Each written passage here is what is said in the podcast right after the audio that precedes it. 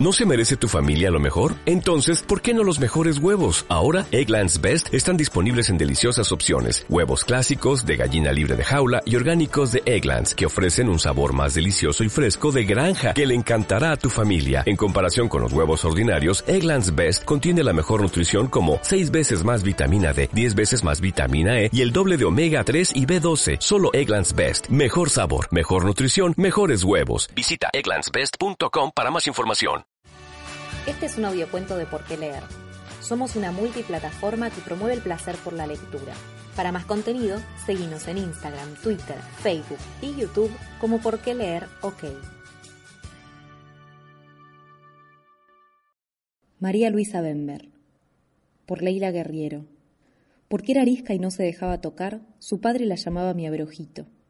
Pero María Luisa Bember, directora de cine, nacida un 14 de abril de 1922, Solía decir que hubiera dado cualquier cosa porque en su infancia Don Otto Bember la sentara en sus rodillas y le rascara la cabeza. Las dos versiones parecen creíbles porque María Luisa Bember era antes que nada una multitud de personas dentro del mismo cuerpo, detrás del mismo par de ojos suaves.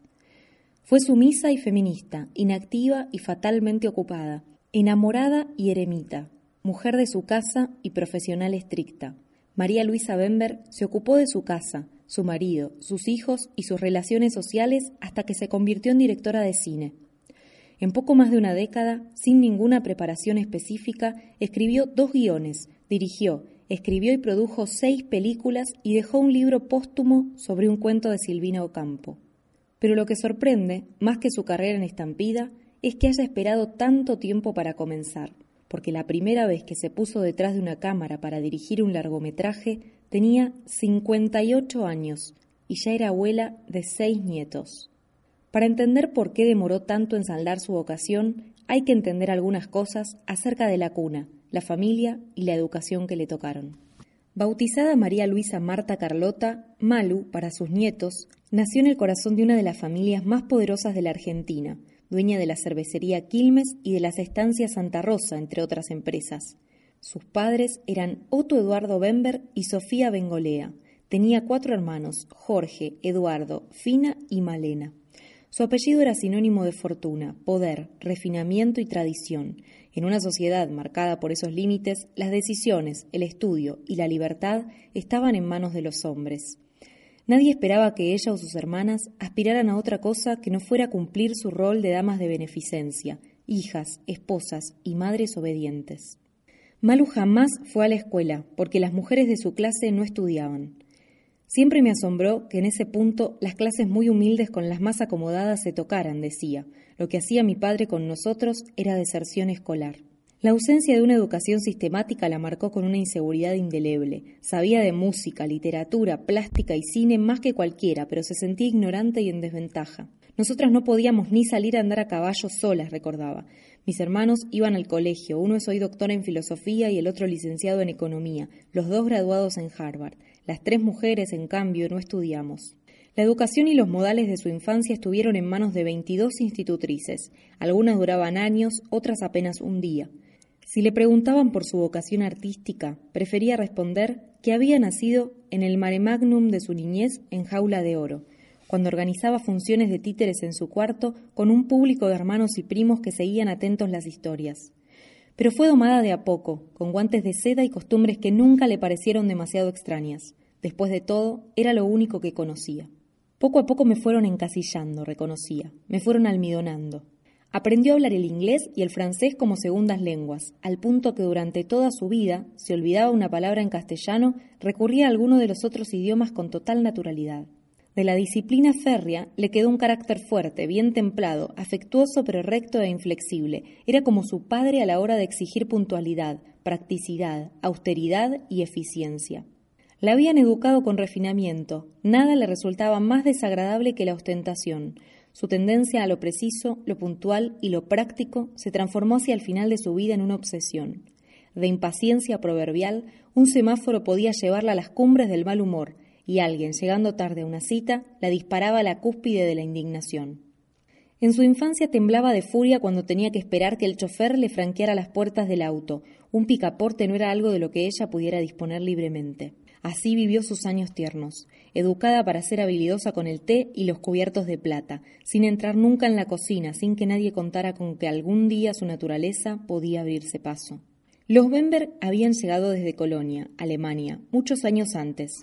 El abuelo de María Luisa, Don Otto Sebastián Bemberg, había sido el fundador de la bracería Argentín Quilmes, nombre de la actual cervecería Quilmes. Al morir, en 1931, dejó a sus cinco hijos una de las fortunas más impresionantes del país, incluidas 1.500.000 hectáreas de campos de primera línea. Hoy las empresas Bemberg se encuentran agrupadas bajo el nombre Enterprises Quilmes y están dedicadas a la producción y distribución de cerveza y las inversiones financieras. Pero no siempre las cosas fueron tranquilas.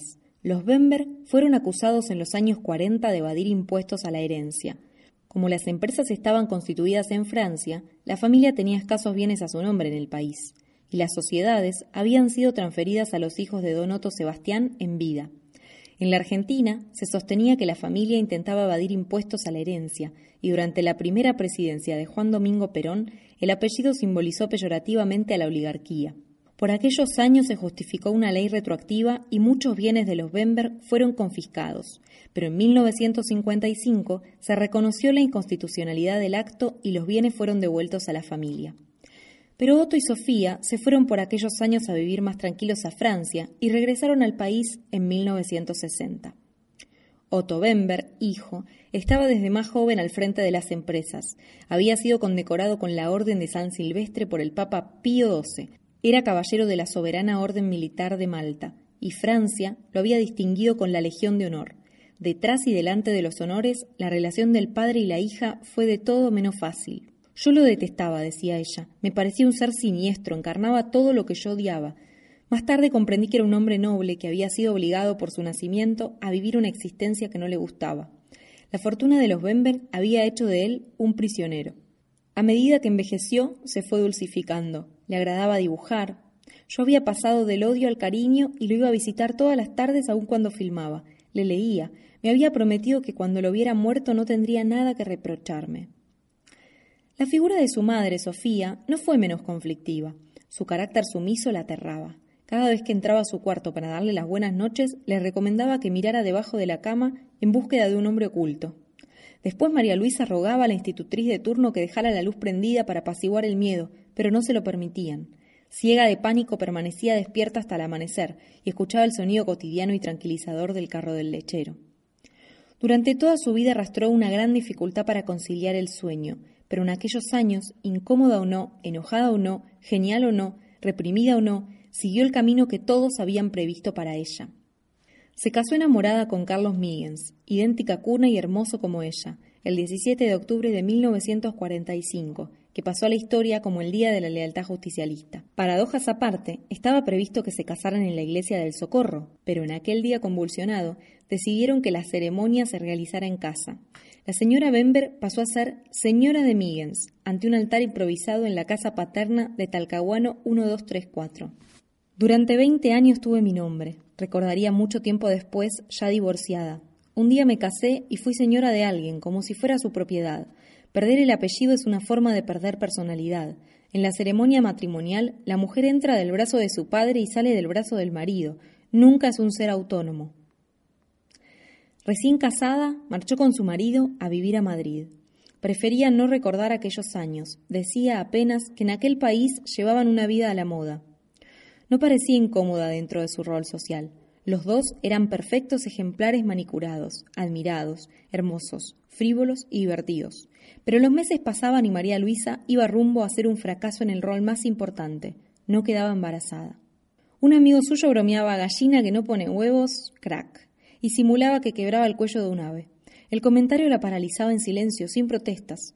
Las mujeres no deberían decir yo quiero ser madre, sino yo quiero tener un hijo, pensaba después pero siete meses después de casada tuvo su primer embarazo y vinieron tres más. Sus hijos son Luisa, Carlos, Cristina y Diego. Era obsesiva, asegura Diego Míguez. Siempre estaba preocupada por nosotros. Si nos veía tristes preguntaba, Dieguito, ¿qué te pasa? No se conformaba si le decíamos, está todo bien. Insistía. Cuando filmaba desaparecía y no veía a nadie, pero cuando terminaba llamaba como cualquier padre que reclama mimos. ¿Qué pasa? ¿Cuánto hace que no me visitan? Era de un nivel de exageración terrible. Si veía que me tomaba un whisky, llamaba a la noche para hablar con mi mujer y le decía Me tiene preocupada Dieguito, ¿a vos no te parece que está tomando mucho alcohol? De regreso en la Argentina ocuparon un departamento en la calle Montevideo 1268. Corría el año 1961. María Luisa había sido más o menos feliz, pero su matrimonio fracasaba por causas varias. El hijo más chico, Diego, tenía seis años cuando los Migues tramitaron su divorcio en el extranjero. En Argentina, la ley de divorcio estaba lejana.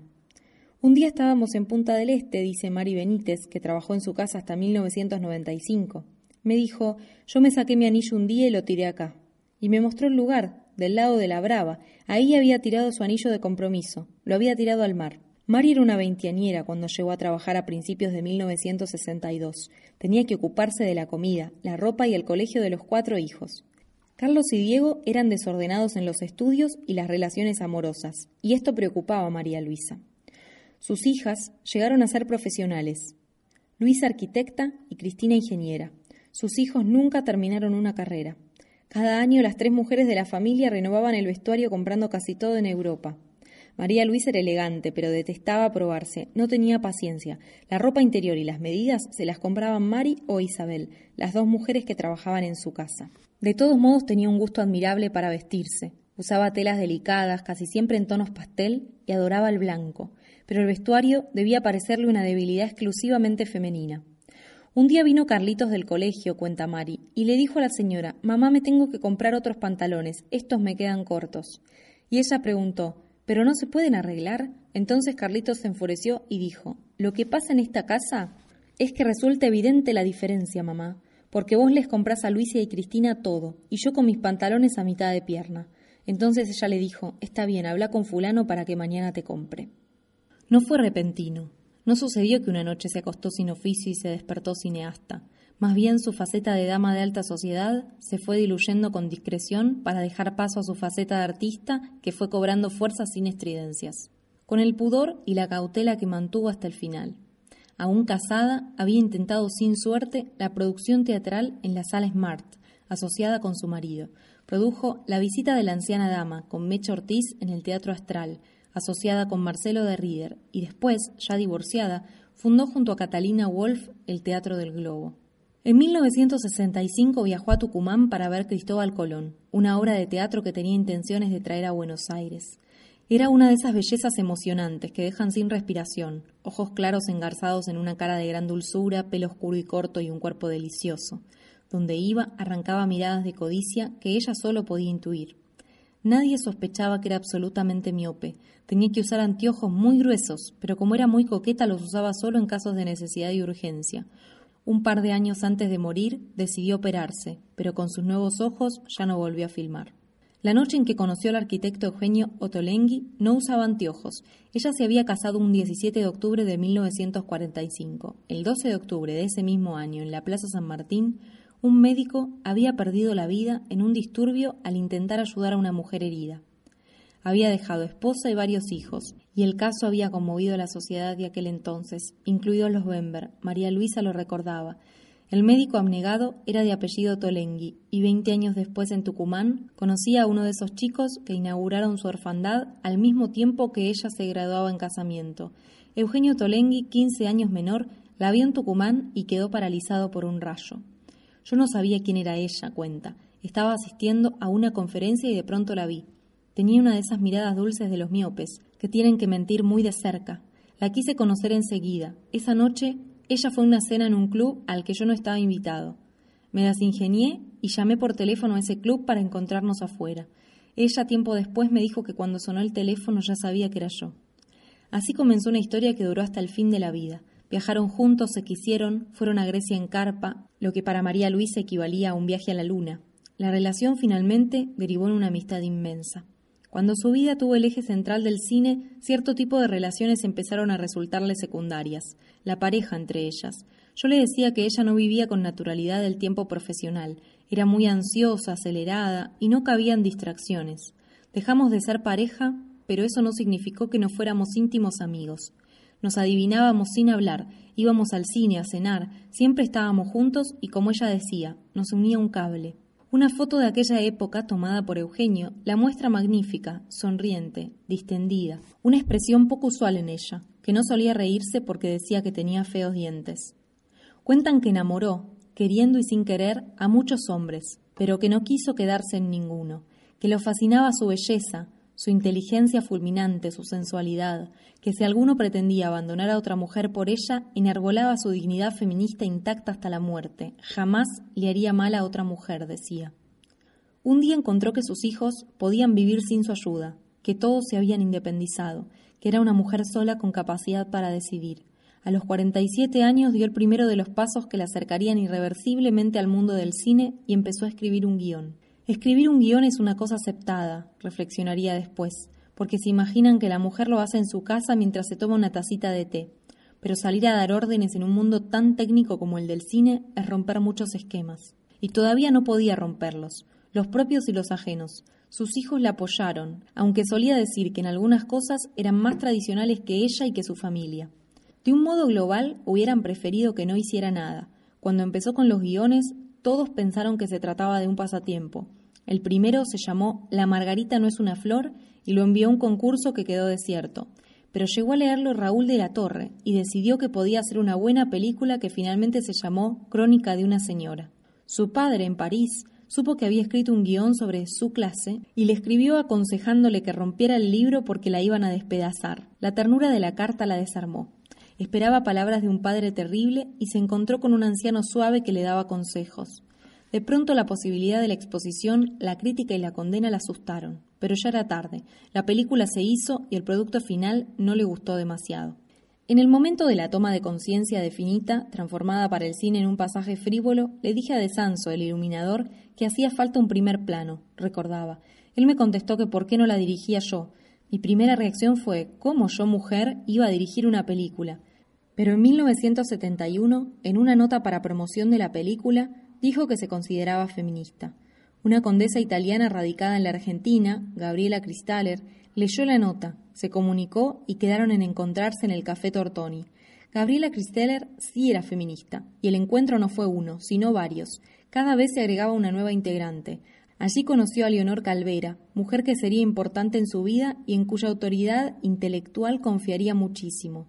Le pedía que leyera los guiones, le confiaba las investigaciones históricas, descubrió un mundo de mujeres que se le parecían, indignadas como ella por el machismo y el sometimiento, igual de interesadas en luchar por sus derechos.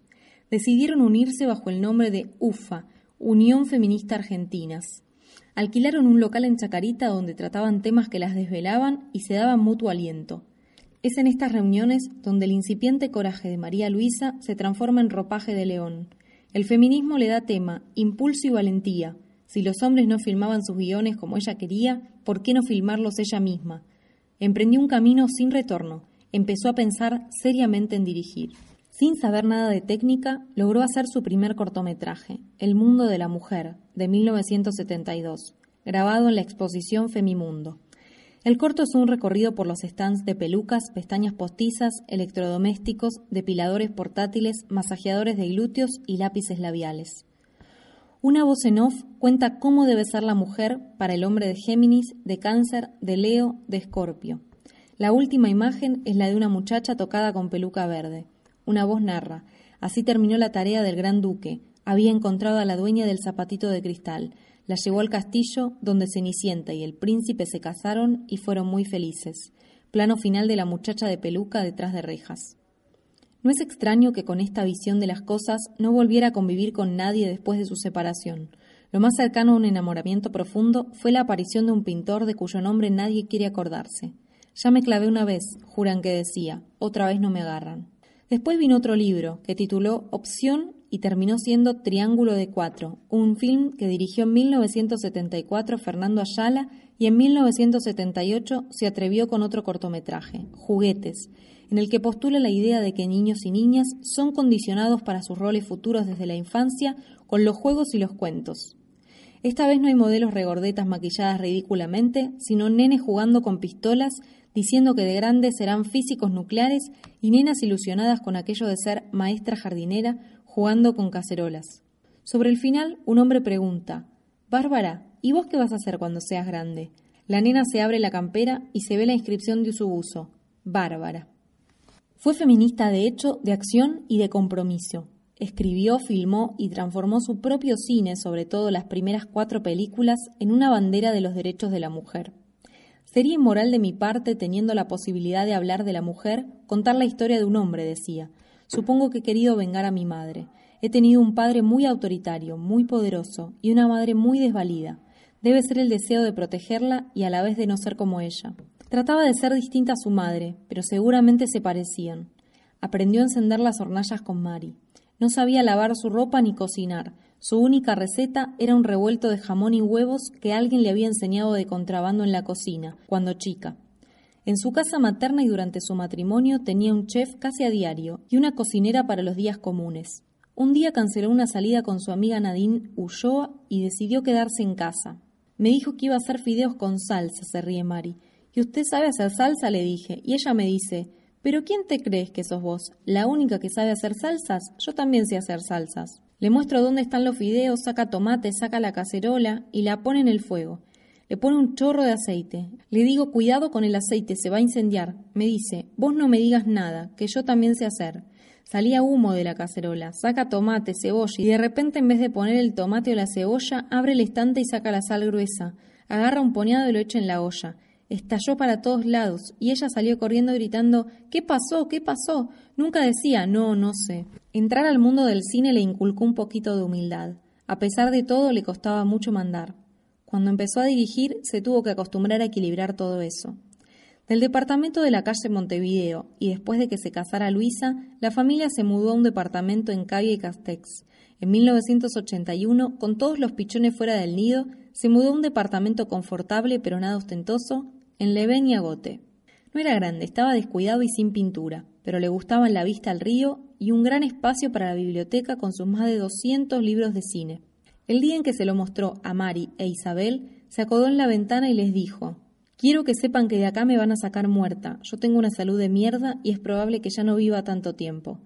Catorce años después moría en ese departamento, pidiendo que no lo vendieran salvo en caso de suma necesidad. En 1981 decidió dirigir su primer largometraje, Momentos. Se psicoanalizó, viajó a Estados Unidos, tomó un curso de actuación de tres meses en el Instituto de Lee Strasberg y empezó a filmar temblando de pánico.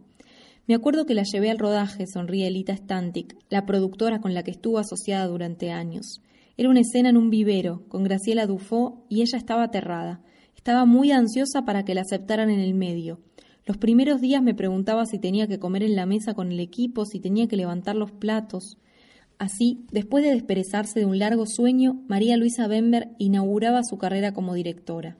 Sin saber demasiado de nada, apoyándose en los asistentes y los iluminadores, con una intuición para el manejo de actores sorprendente y un gusto exquisito por el encuadre, se metía de cabeza en un mundo de hombres y empezaba a sentar las bases de un cine de autor con mirada de mujer, vengando su propia historia quizás, pero antes que nada por pasión y por gusto. La producción y dirección de Momentos eran propias, y el libro lo había escrito en colaboración con Marcelo Pichon Rivière. Obtuvo buenas críticas, estuvo nueve semanas en las salas y fue premiado como la mejor ópera prima del Festival de Cartagena. Momentos es un film tímidamente feminista, dijo, pero mis ideas no pueden no ser feministas. Todas las actitudes de mi vida son feministas. A veces tengo mis recaídas, pero este es un largo aprendizaje. Cuando escucho un bolero que me recuerda a la mujer que era hace 20 años, es como volver a sentir la lucha contra el destino que me había deparado y que yo rechacé. Esa lucha fue como un largo túnel, muy doloroso, muy duro y muy solitario. Sus amistades la llamaban para reprocharle que nunca aceptaba invitaciones. No es posible saber en qué momento se dio cuenta de que ya no podría dejar de hacerlo, pero a partir de momentos no se detuvo. Pensaba, vivía, lo daba todo por el cine y el cine a su vez estaba haciendo con éxito algo que María Luisa aceptó gustosa, devorarla. Un proyecto empezó a empalmar con el siguiente. Su vida cambió, ya no se vestía igual. Archivó sus ropas glamorosas y empezó a calzar faldas sencillas, pantalones, camisas, suéteres y jean. Dejó de ver asiduamente a sus amistades, de ir a cócteles y a cenas. Tenía poco tiempo para sus hijos y sus nietos, y eso le provocaba una culpa tenaz. Desde que empezó con el cine, dice Mari, la vida de la señora cambió por completo. Llegaba cansada la noche, se daba un baño relajante y se iba a dormir. Me pedía que le cortara el camino a alguna gente. Yo la negaba por teléfono porque quería que descansara. Después de llegar del set, se daba un baño de inmersión para relajarse o tomaba alguna pastilla. Le costaba relajarse y dormir. Ya era una mujer grande. Empezó a vivir tironeada entre el placer y el deber. Un día comprendió que tenía un enemigo nuevo, casi invencible. Ya no tengo tanto tiempo, repetía como una letanía en todas las notas. Ya soy grande, no puedo perder tiempo. Estoy corriendo una carrera contra el reloj biológico. En nombre del tiempo que no podía perder su vida, se aceleró a un ritmo demencial. Cuando mamá se largó a vivir sus ideas, como ella decía, recuerda Diego Míguez, cortó con todo lo que le quedaba cómodo que eran la sociedad, los cócteles y los viajes a Europa, todo salpicado por pequeños guiones. De eso la vieja pasó una tremenda soledad. Me acuerdo de haberme ido al campo, dejarla en casa y volver y encontrarla encerrada en un día magnífico, al lado de la Olivetti con un canasto así de papeles. Fue algo que yo admiré de mamá, porque ella no sabía si tenía o no talento. Podría haber sido una pésima escritora y una pésima directora. Puso esfuerzo, disciplina, rigor. Sabía que se arriesgaba a hacer cosas malas, pero decía que tenía una asignatura pendiente, que tenía que probar. En su set se respiraba buen trato y buena paga, pero trabajar con ella no resultaba fácil. Era feroz con la puntualidad, incapaz de tolerar personas ineficaces o de dar muchas explicaciones. Tenía una inteligencia poco común, con la rapidez de una pantera, y no soportaba indecisos. Conocía desde el primero hasta el último de los técnicos y se ocupaba de que todos tuvieran lo necesario. Podía perder la paciencia, pero nada le hacía perder la corrección. Estaba incapacitada de por vida para gritar, demostrarse excesiva en público, explicitar su enojo. No se permitía desbordes de ningún tipo y era distraída. Cuenta Lita Stantic que cierta vez estuvo media hora indicándole a un hombre cómo quería los peinados para la próxima escena, sin caer en la cuenta de que era un extra y no el peinador. Trabajaba con la esperanza de abrir camino a mujeres más jóvenes, a las que alentaba cuando y como podía. Tenía amigos mucho menores que ella, que disfrutaban su presencia como si fuera un par. Podía ser una chica de 18, una mujer de 40 y una señora de 70 un poco inocente. Mamá era muy lúcida, pero muy naive también, cuenta Diego. Su herencia, su entorno, todo eso no fue gratis. Era muy propensa a ser engañada. La mentira la desubicaba porque no tenía nada de calle. A pesar de eso, yo tenía amigos que querían ir de visita a mi casa a disfrutar de la charla con mamá, que por otra parte no era nada relajante porque preguntaba todo el tiempo. Ah, sí, ¿y qué ejemplo me podés dar? Pero vos por qué decís eso? ¿Y para qué querés hacer tal cosa? Pero ¿no será que en realidad no querés hacer eso que decís? ¿No será que sos medio vago vos? Era estimulante hablar con ella. En medio de todo, no podía olvidarse de los negocios de la familia, algo que la molestaba pero que tenía que hacer como todos sus hermanos. Iba a una reunión del directorio, recuerda Diego, un lunes. Le explicábamos todo, cómo funcionaba, las acciones de tal están sindicadas así y así. Planeábamos una reunión para el lunes siguiente y ese día mamá se había ido tres meses no sé a dónde. La aburría enormemente, no le importaba para nada. Por eso cuando su hijo Carlos se hizo cargo de las empresas, respiró tranquila y agradeció hasta el final el respaldo gracias al que podría dedicarse por completo al cine. De a poco sus películas le dieron un nombre, aunque sentía que los críticos argentinos no la apreciaban. La enojaba hasta el delirio que la llamaran La Bemberg y se intuía poco respetada por sus pares. Era amiga de Fernando Ayala, de Oscar Barney Finn, pero aborrecía el prejuicio que se ronroneaba en el medio. Era la señora Bemberg, una aristócrata que firmaba porque tenía dinero. Cuando acepté firmar con ella, cuenta Lita Stantic, mucha gente del medio se me acercó y me preguntó qué iba a hacer con esa señora, cómo iba a filmar con alguien que lo único que tenía era plata. Sin embargo, ella demostró que no era así, y lo demostró con creces. Tenía un manejo ambiguo del dinero. Cuando necesitaba sumas importantes, llamaba al contador o pasaba por la oficina de las empresas en la calle Presidente Perón, por entonces Cangallo. Pero generalmente usaba tarjetas de crédito y nunca tenía plata. Por eso, cuando quería salir o necesitaba comprar algo pequeño, abría la puerta de la cocina y les preguntaba a Mari o Isabel, Chicas, ¿me pueden prestar plata que tengo que ir al teatro y no tengo un peso? Si en sus primeros cortos la habían apoyado en la producción Tita Tamames y Rosa Semborain, en 1980 conoció a Lita Stantic a través de Alejandro Doria. Trabajaron juntas durante más de 10 años. De a poco formó un equipo que la acompañaría en casi todos sus films. La ambientadora Esmeralda Almonacid, la vestuarista Graciela Galán, el fotógrafo Félix Monti, la misma Lita Stantic, fundamental en el manejo de los presupuestos. Mi manejo del dinero es neurótico, reconocía en un reportaje de La Nación. No quiero saber nada de lo que cuesta una película, de lo que hay que hacer para que cueste menos. Me gusta que otros inviertan en mí. Me encantaría poder filmar con dinero ajeno. Cuando sé que hay inversores dispuestos a financiar uno de mis proyectos, me siento halagada. Me desagrada perder plata. Por suerte, tengo una productora muy eficiente, Lita Stantic, que pelea cada dólar como si fuera el último. Pero era generosa con lo que tenía. Ayudó a muchas instituciones, le dio más de 36 mil dólares a un hombre que necesitaba una operación de médula y tanto a Mari como a Isabel les hizo elegir y les regaló un departamento, además de dejarles dinero. En 1982 filmó Señora de Nadie, su segunda película y primer trabajo con una de sus actrices favoritas, Luisina Brando.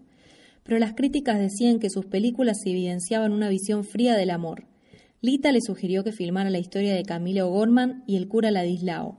Antes de empezar, envió el guion al confesor de su padre. El confesor no puso objeciones, pero la que no dejaba de enojarse por los temas de sus películas era su hermana Malena, con la que María Luisa llegó a estar algún tiempo sin hablar. En Camila, la pareja de Imanol Arias y Susupe Coraro era creíble, explosiva. Un día en que iba hacia el set en el auto se le ocurrió un final para quitarle angustia al fusilamiento de la pareja. Se escucharía la voz de Ultratumba. ¿Estás ahí, Ladislao? Ladislao tranquilizaría. A tu lado, Camila. Lita Stantic dijo que semejante final era perfecto y que aseguraba 300.000 entradas más. Pero María Luisa enseguida tuvo reparos con su propia idea. Detesto el sentimentalismo. Esa es una escena tramposa, decía La Nación tiempo después. Yo tendría que hacer lo que me gusta, no lo que dice la boletería.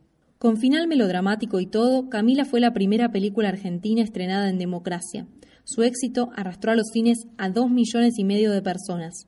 Llegó el día en que el nombre de Camila trepó a la primera plana de los diarios. Había sido nominada al Oscar en el rubro Mejor Película Extranjera. Era la tercera película argentina nominada. En 1949 había sido Dios se lo pague de Luis César Amadori y en 1975 La tregua de Sergio Renán. La primera dirigida por una mujer.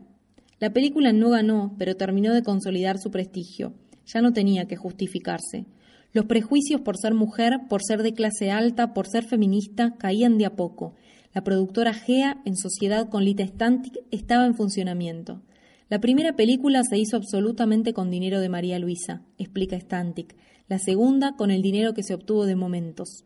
En Camila hubo un inversionista argentino, fue una coproducción con España y se usó algo de dinero de GEA que venía de Señora de Nadie. Miss Mary era una coproducción americana y en De eso no se habla hubo coproducción francesa. No era cierto que perdía con sus películas, no filmó por tener dinero. Tuvo sí acceso a hacer su primera película por tener dinero. La mujer que había comenzado a filmar para conmover conciencias se rindió ante su majestad del cine y le entregó su vida por completo. Después de Camila, las cosas fueron más fáciles. Emprendió otra película de época, Miss Mary, basada en un libro propio y con la participación de Julie Christie. Tenía talento comercial, Sabía que las coproducciones y la presencia de actores extranjeros le aseguraban buena distribución en otros países. Miss Mary es una obra autobiográfica. Narra la historia de una institutriz que prepara sus maletas en 1945 para irse del país y recuerda el verano de 1938 pasado con una familia de fortuna en una casa de campo. Hay elementos en la vida de los personajes que confirman que se trata de un film con alta carga de la realidad. La madre les recomienda a sus hijas que miren debajo de la cama antes de dormir para ver si no hay un hombre oculto. Por las noches las hermanas juegan en los dormitorios con un teatro de títeres.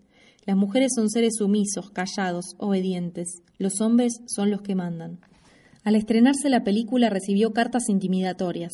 Le reprochaban que hablara de forma tan despiadada de la clase a la que ella también pertenecía. Se angustiaba en silencio ¿Te das cuenta esta gente atrasada que no entiende que las cosas tienen que cambiar? se quejaba con Mari. La lastimaba no pertenecer a ningún sitio. Entre sus pares era un freak, entre sus colegas una señora adinerada. Corría 1987 y preparaba el rodaje de Yo, la peor de todas, sobre un libro de Octavio Paz y con la colaboración de Taco Larreta en el guion. La película cuenta la vida de Sor Juana Inés de la Cruz, monja y poeta mexicana que vivió entre 1651 y 1695. Iba a filmarse en México, pero por problemas de presupuesto se hizo en la Argentina. María Luisa había conocido a Wojtek, un escenógrafo y ambientador polaco cuyos bocetos la fascinaron. Decidió que toda la película, aún los exteriores, se filmaría en estudios. Se diseñaron 23 escenarios distintos, lagunas de tela, campos pintados y cielos de algodón. La protagonista era Asunta Serna y Dominique Sanda hacía el papel de la virreina. La fascinaba la rebeldía de la monja mexicana. En Yo peor de todas trabajó por primera vez como asistente de dirección, quien sería después el encargado de llevar a cabo su obra póstuma, Alejandro Massi. En aquel momento Massi tenía 26 años, había estudiado letras y quería dedicarse al cine. Consiguió una cita con María Luisa, que lo taladró a preguntas. La visita de diez minutos se transformó en hora y media y Alejandro en su segundo asistente de dirección. Ella era muy despiadada consigo misma, dice Massi. Lo que servía para su objetivo servía, y lo que no, no. Le gustaba una frase de Faulner: Kill your darlings. Mata a tus queridos. Si hay que matarlos. Hablábamos mucho del viraje brusco en su vida, pero no estaba resentida ni rencorosa. Decía que luchaba para otras generaciones, que si ella hubiera tenido la oportunidad hubiera empezado antes con el cine. Mercedes García Guevara fue importante en la vida de María Luisa Bember. Casada y separada de su hijo Diego, madre de su nieta Luna, se conocieron en el barco que Diego había construido para dar la vuelta al mundo. Por ese entonces el barco estaba en la Polinesia. Mercedes había subido en el Caribe y María Luisa llegaba desde Argentina por unos días a controlar la salud de su pichón. Fue un par de días y tuvo que volver porque se enfermó, recuerda Diego, Encima se iba con culpa, nos preguntaba si nos había molestado. Fueron amigas entrañables durante toda la vida, a pesar de pertenecer a generaciones diferentes. Cuando María Luisa se enteró de que su hijo y Mercedes se casaban en algún rincón del mundo, le envió una carta de bienvenida a la familia. Ella ni me conocía y fue muy afectuosa, recuerda Mercedes. Estuvimos en Buenos Aires viviendo un tiempo en su casa y vino a la habitación y me dijo, yo sé que no tenés mamá. Bueno, si necesitas, acá estoy. Mercedes compartía su pasión por el cine, pero no podía encarar la inversión necesaria para un corto. Entonces María Luisa le regaló el dinero para hacerlo. Esa va a ser tu carta de presentación, le dijo. Gracias al empeño que puso Mercedes en la realización del corto, sin querer hizo que María Luisa fuera más o menos feliz hasta el último minuto de su vida. Esta es mi última película de época, juraba después de yo la peor de todas. Me llevó tres años y estoy en una carrera contra el reloj biológico. Ahora quiero ser una comedia. Pero filmó De eso no se habla, más cercana al drama que a la comedia. Cuando terminó Miss Mary no sabía con qué seguiría. Quería algo distinto, creía que su aporte a la causa feminista ya estaba cumplido. Ahora mi manera de hacer feminismo es hacer buen cine, aclaraba. Por otra parte, creo que tengo mis deudas bastante saldadas con las mujeres. Desde ya no me desdigo para nada. Todo lo que siento sobre este tema me importa mucho pero los temas intimistas, los conflictos de parejas, el tema de la mujer que busca realizarse y todo eso, me parece que ya dije todo lo que tenía que decir, y creo que continuar esa línea sería repetirme. Hay que elegir hacer siempre lo más difícil. Le enviaban cientos de libros. Un día el escritor Juan Linás le hizo llegar un cuento. Lo leyó en la cama y cuando entró Mari con el desayuno le dijo Me parece que ya sé de qué se va a tratar mi próxima película, pero me van a dar con todo porque tengo que conseguir una enana.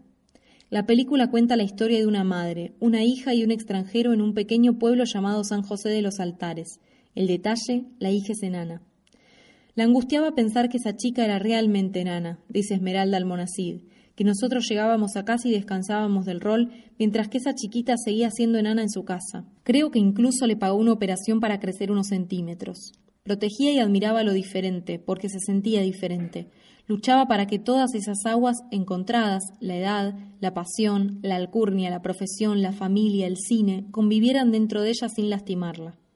Si en Miss Mary había dirigido a Julie Christie, en Yo a Dominique Sanda. Sin duda la culminación fue dirigir a Marcelo Mastroianni en De eso no se habla. Para la producción de esta película, disolvió su sociedad de años con Lita Stantic, que estaba embarcada en la filmación de su propia obra, Un muro de silencio. No me puedo esperar, dice Lita Stantic. Ella nunca podía esperar nada. Entonces buscó la producción de Oscar Kramer. En De eso no se habla, hay una escena que la define. Es la del casamiento entre Alejandra Podestá y Marcelo Mastroianni. La fiesta transcurre en paz hasta que irrumpe un conjunto de guitarras encabezado por Fito Páez, que invita a los novios a bailar el vals. Luisina Brando, la madre, se desespera. Imagina el bochorno de que dos recién casados tan desparejos en altura bailen el vals. Marcelo invita a su novia, su novia sonríe, la cámara se distrae y cuando volvemos a verlos, el novio alto y la novia pequeña bailan alejándose por la galería sembrada de glicinas. Lo único que se ve de lo que pudo ser un oprobio es un hombre de traje bailando con una novia. Él la ha alzado, el vestido de ella llega hasta el piso, los invitados suspiran con alivio. La cámara asciende sobre el toldo blanco que cubre a los comensales y observa a la pareja que se aleja bailando hacia el río.